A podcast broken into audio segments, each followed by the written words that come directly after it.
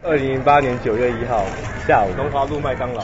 光复大路西部你知道一零一啊，台北一零一电梯三十八秒，放弃它只七分钟。有什么东西两岸的速度是在十分钟以内？两小时。讲台，讲台是有动词跟名词意义的。义双方还有一个讲台吗？对对对，但是是讲台湾的事是没有。就这么决定啊？反播讲台。我觉得就是一根扁担的故事吧，天下呃围攻之扁担的故事，嗯，因为就是阿扁的扁嘛，然后有一些责任要承担这样子，所以我就觉得叫一根扁担的故事。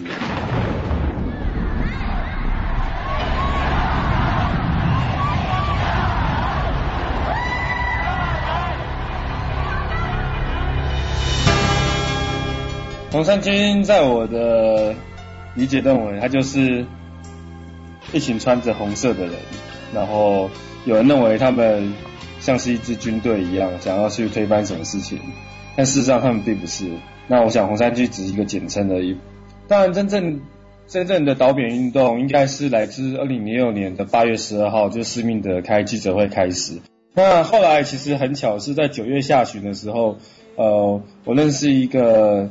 纪录片导演，然后还有他的摄影师，然后没想到这个导演跟这个摄影师正在拍就是导扁的运动。那我自己呃，这自己真正加入的是在十月六号的时候，然后因为我呃我的我的摄影师朋友他临时没办法去，然后希望我去带一个班，就这样一脚踏入呃导扁的拍摄纪录片里面。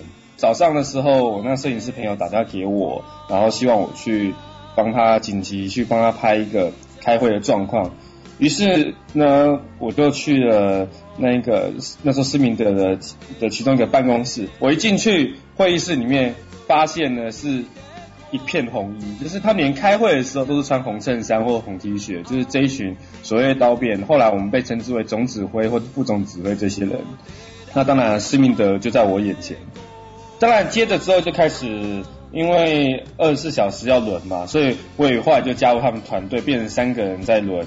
后来陆陆续续拍到十二月，然后就拍到呃导扁运动的红衫军运动的走下坡的时候，呃，我在那时候大家都知道，呃，到处都是游行或静坐的人，然后比方讲那时候在台北车站。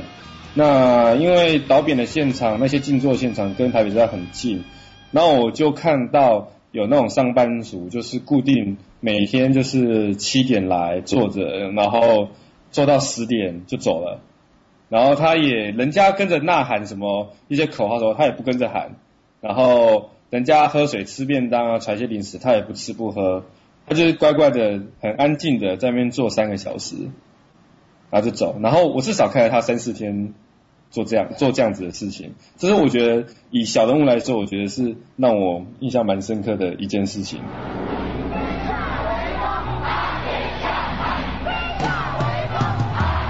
十月十号，我知道我那天要去拍导扁，然后那呃也都知道台北市。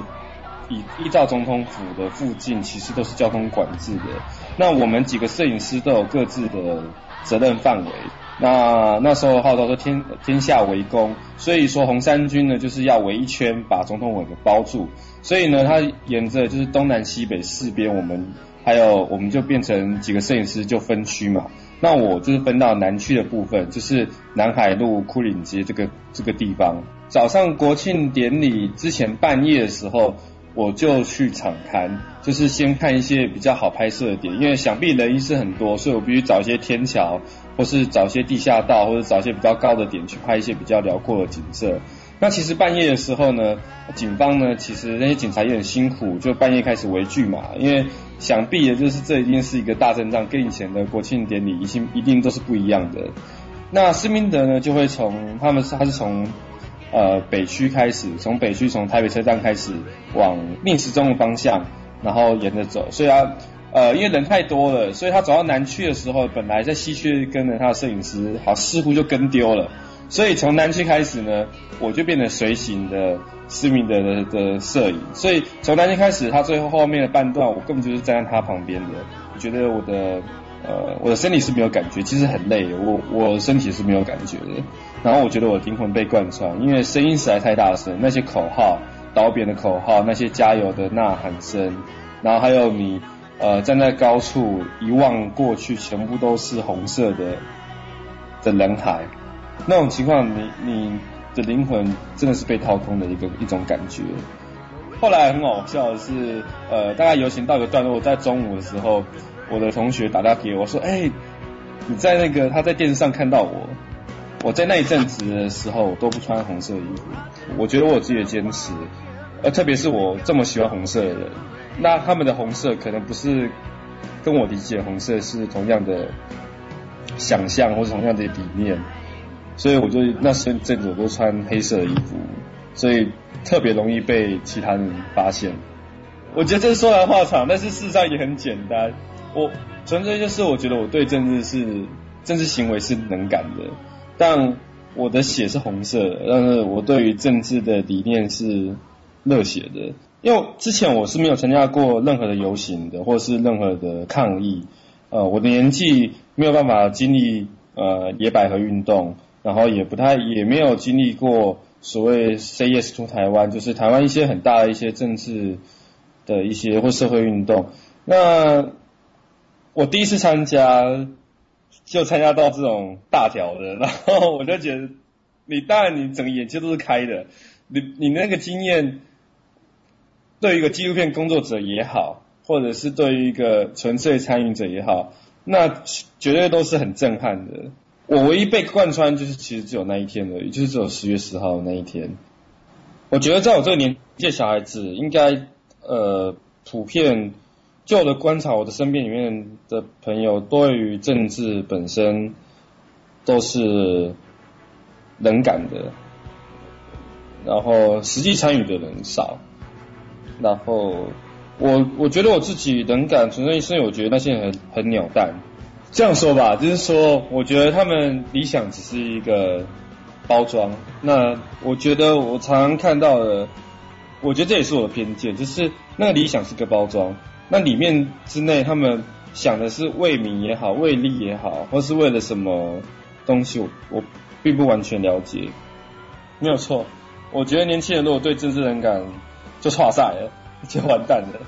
我觉得对我自己来讲，我觉得还是呃做好你每一件事情，因为所谓政治就是依照以前的定义，我小时候受到教育定义就是众人之事嘛。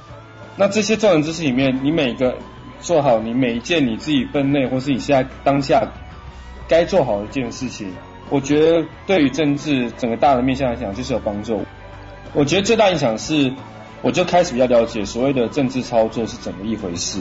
当然不见得都是那么的美好，或是那么的肮脏，或是那么罪恶。但我就总是我总是比较能够理解说，现在这些人在电视上经过传媒。经过报纸、经过电视上所传达给我们信息里面，其实它背后有那么多的操作，那么多的东西。我看事情的角度，我觉得我变比较宽广一点，比较理解，无论是好的决策或是坏的决策，我大概可以比较能够推理或是知道它大概的过程。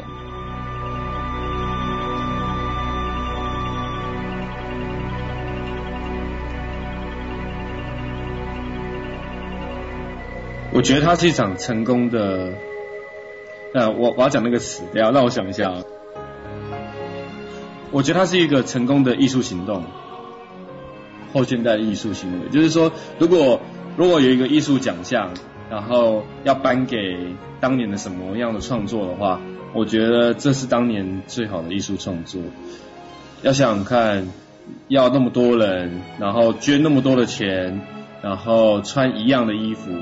一样颜色的衣服，然后做同样的一件事情，这是我觉得是蛮需要一些高明的艺术的。这这是一个很美的，我我会这样觉得。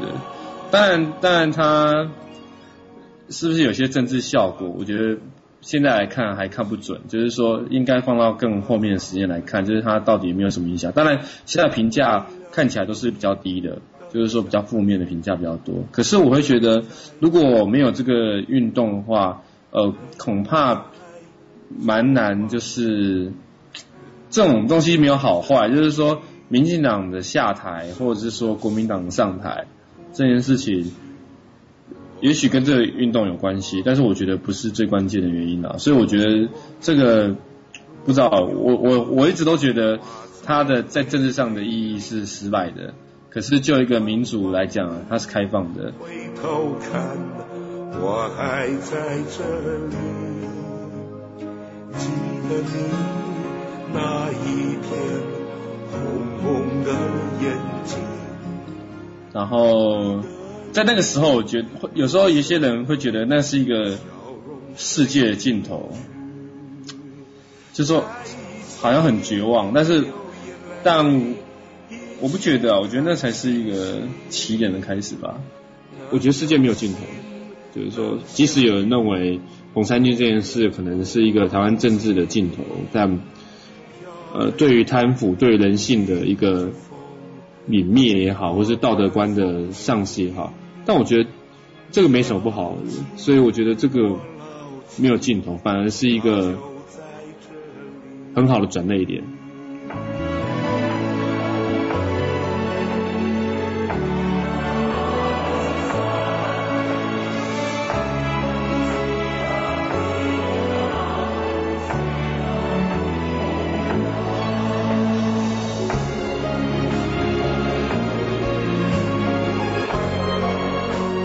本节目由反播制作，triple w dot antiwave dot net。红花开，红的心，红的好美丽。为了你等下去，我还在这里。人不在，错花季，越浓越证明。伤了心不离弃，我成红花雨。在一起流眼泪，一起看星星。能有心，能相遇，永远不忘记。飘着雨，迎着风。雨过盼风起，你牢记，我牢记，家就在这里。